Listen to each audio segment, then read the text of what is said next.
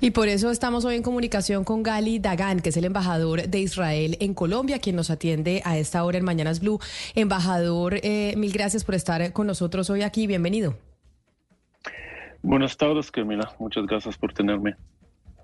Embajador, este intercambio de trinos con el director eh, de la DIAN a propósito de lo que él mencionaba sobre la situación en Gaza, la respuesta que dio el director de la DIAN es que, mm, la respuesta que usted le da al director de la DIAN es que pues le comparte lo que pasó el 7 de octubre del año pasado, que fue pues este ataque terrorista que suscitó toda la situación que se vive en la franja de Gaza. Sin embargo, Hoy o ayer, si no me equivoco, también el portavoz eh, del Vaticano, el señor Pietro Parolín, dijo algo parecido a lo que mencionaba el señor Reyes, mencionando que pues lo que sucedió el 7 de octubre no puede justificar ni dar pie a la reacción de Israel de lo que se está viviendo en la franja de Gaza.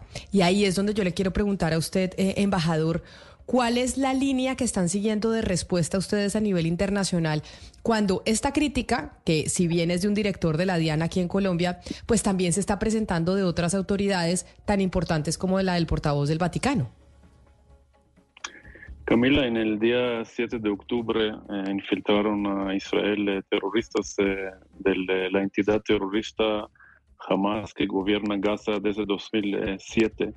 Entraron a casa mataron, asesinaron eh, bebés en sus cunas, niños en sus eh, camas, mataron familias enteras, quemadas, quemaron eh, personas vivos, decapitaron bebés, hombres, mujeres, violaron brutalmente nuestras mujeres, secuestraron más de 240 personas. Desde el 7 de octubre los líderes de Hamas dicen que sí van a tener la oportunidad, van a repetir de nuevamente la masacre del 7 de octubre.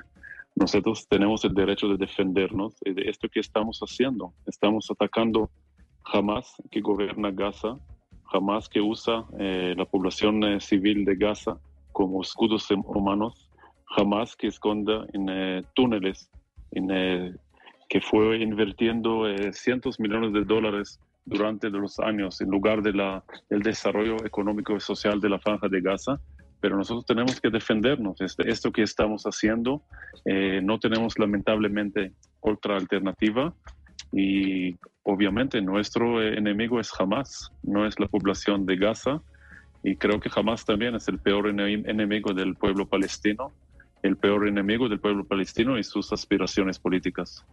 Sin embargo, embajador, eh, incluso esta semana también comentábamos una entrevista que logró una periodista española que se publicó en Radio Televisión Española, en cómo cuando ustedes mencionan que jamás es el enemigo, no la población de Gaza, cómo los militares israelíes sí consideran que en Gaza nadie es inocente que incluso los niños, las mujeres, que allá nadie es inocente y las declaraciones públicas que ha dado el gobierno eh, israelí, israelí en cabeza de su ministro de Defensa es considerar, pues casi que hay que acabar con todo el que esté dentro de la franja de Gaza, no exclusivamente con Hamas. Yo creo que ¿Qué respuesta se da a eso? No, es, no es cierto, no es credible y, eh, todo este discurso... y se toma eh, alguien del, Twitter y después se cita esto como eh, nuestra posición eh, oficial, la política del Estado, la política del gobierno, que nosotros tenemos que eliminar jamás. Tenemos dos objetivos para esta guerra en Gaza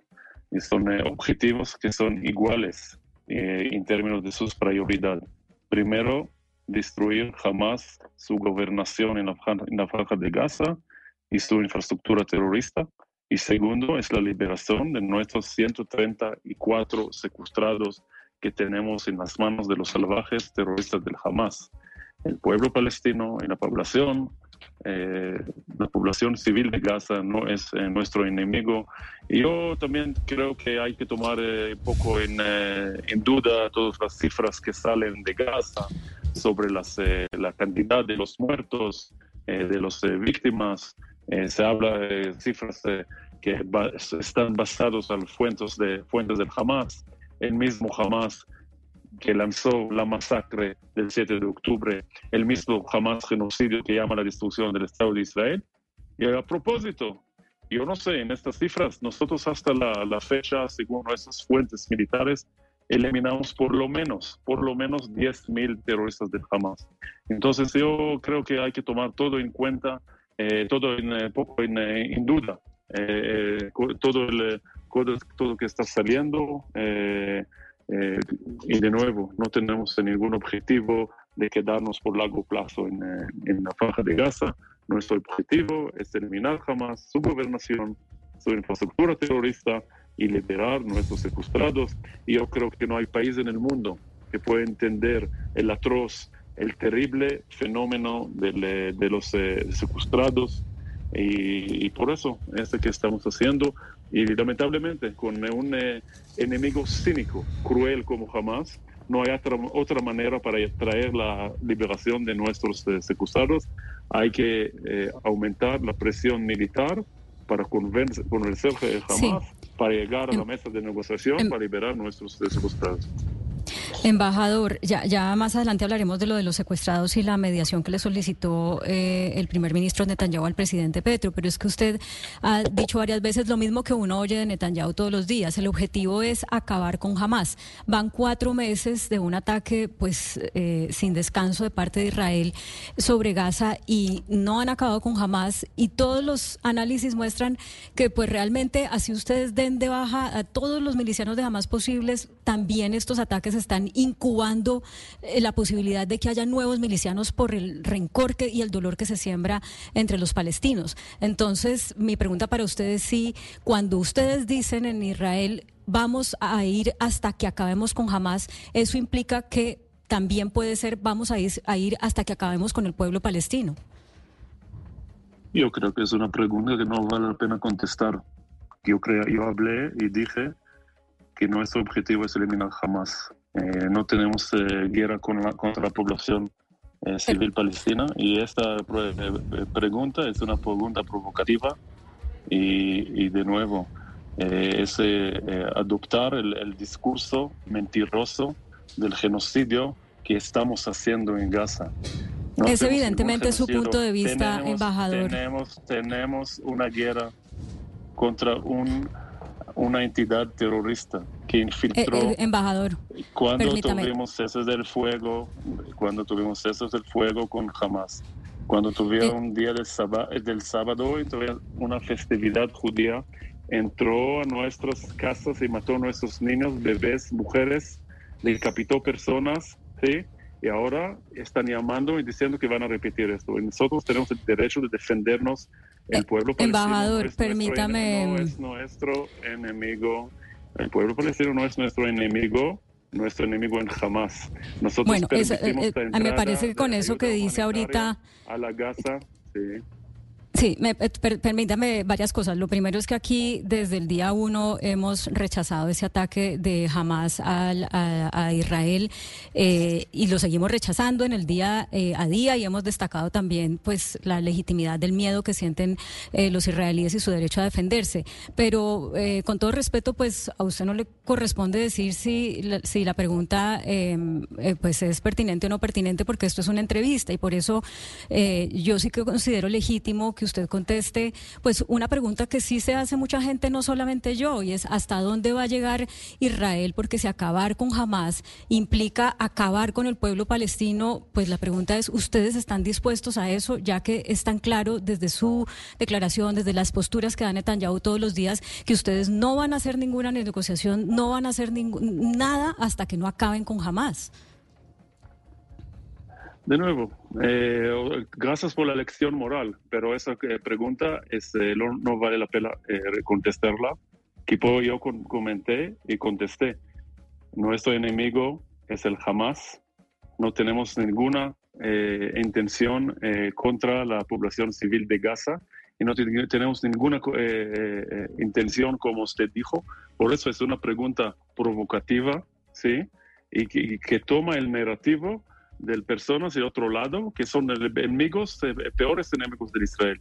Y después ver cuántos palestinos estuvieron, estuvieron en el 1949, cuándo fue la población de los palestinos en el mundo y cuánto hay hoy día. Cuántos palestinos estuvieron en las zonas palestinas hoy día, en Cisjordania, en Gaza, hay cinco veces más. Entonces, llamar este discurso, usar este discurso de genocidio, discúlpame, es un, es un términos que intentan en final del día sacovar la legitimidad del derecho de existencia del Estado de Israel. Y ese discurso, el siguiente, es desde el río hasta el mar, Palestina sea libre. ¿Ok? Entonces, con todo el respeto en toda esta lección moral, esta que pregunta no está en el lugar. Sí, embajador, hace unos días el señor Martin Griffiths, que es el jefe de asuntos humanitarios de las Naciones Unidas, dijo que para la ONU jamás no es un grupo terrorista, sino que es un movimiento político y que es muy difícil desalojar a estos grupos sin una solución negociada que incluya sus aspiraciones. ¿Qué opinan ustedes en Israel de estas declaraciones y de que jamás no esté designado como un grupo terrorista? Bueno, eh, jamás es designado como el grupo terrorista en los Estados Unidos, en la Unión Europea, en Canadá, en eh, otros países en el mundo. Yo creo también eh, que el gobierno colombiano anterior declaró eh, jamás como una organización terrorista. Entonces, bueno, para tener y conseguir lograr designación como organización terrorista en Consejo de Seguridad hay que tener el voto de Rusia y de China. Entonces yo prefiero estar en el lado de eh, del mundo eh, de los Estados Unidos, de los europeos, que piensan que jamás es una organización terrorista, pero es parte, ¿no? Es parte de los fallos eh, de, la, de, la, ONU desde el 7 de octubre. Es el fallo de la ONU que la Agencia de los Refugiados Palestinos, la UNRWA, 12 por lo menos, según fuentes internacionales, pero según nuestra inteligencia, 30 eh, funcionarios de la UNRWA participaron en, prácticamente en la masacre del 7 de octubre. Es la UNRWA, es la UNRWA que 7% de sus eh, empleos, de sus funcionarios en Gaza, tienen vínculos con Hamas y Jihad Islámico Palestino. Es lo mismo uno que tomó por lo menos un mes de las organizaciones por los derechos de las mujeres hasta que levantaron la voz y condenaron las masivas eh, eh, violaciones de nuestras mujeres. Entonces, con todo el respeto a la ONU y señor Martin Griffith, ¿no? Martin Griffith fue el enviado de, de, de, las Naciones Unidas por Yemen, ¿no? La guerra de Yemen que hasta la fecha eh, han muerto más de 400 mil personas. Entonces, estas personas creo tienen también una, una, una, poco problema con, con la orientación Embajador, hace algunas horas el presidente Gustavo Petro, a través de la cuenta en la red social X, dijo que todos los que excluyen a la CIDH y a la ONU de sus países no solo lo hacen porque no quieren saber nada de derecho internacional humanitario, sino porque desencadenan dictaduras y genocidios. Dice Petro, son los Videla, Netanyahu y Pinochet de hoy y son aprendices de Hitler. Eh, ¿Hay alguna respuesta del gobierno de Israel frente a esta declaración de, del presidente colombiano? No comentario. ¿Por qué razón, embajador? Yo no voy a hacer mi diplomacia vía eh, eh, megáfonos, no voy a conductar conducir una diplomacia de megáfonos. entonces no tengo comentario sobre este pronunciamiento. Embajador Dagan, eh, oyéndolo me quedo pensando cómo puede Israel pensar que puede tener éxito la solicitud que le hizo eh, el primer ministro Netanyahu al presidente Petro para la liberación de los rehenes. Eh, si el presidente Petro justamente hace parte de esos líderes que en el mundo han rechazado eh, la manera como Israel reaccionó al ataque que recibió por parte de Hamas y han eh, usado palabras que evidentemente a usted le causan eh, mucho rechazo como genocidio. ¿Cómo ustedes pueden pretender que tengan éxito, que tenga éxito esa solicitud y en qué va? Nosotros valoramos la vida y tenemos una deuda moral a todos nuestros secuestrados tenemos un eh, bebé eh, de un año allá, su hermano de cuatro años, sus padres. Tenemos 134 eh, personas secuestradas. Lamentablemente, por lo menos 30 de ellos ya están muertos. y nosotros hacemos todos los esfuerzos para liberar a ellos y vamos a tocar cualquier puerta que podemos para intentar recibir ayuda.